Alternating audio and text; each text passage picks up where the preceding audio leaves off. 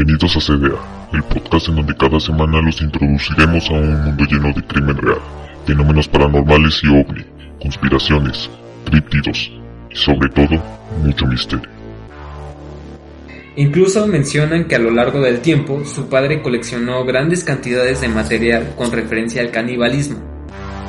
Dentro había nueve platillos voladores de origen extraterrestre, y con ellos se realizaban diversas pruebas y análisis. Magdalena de la Cruz, o también conocida como la monja endemoniada. Aunque hay otras versiones en donde se menciona cómo se puede matar a un skinwalker.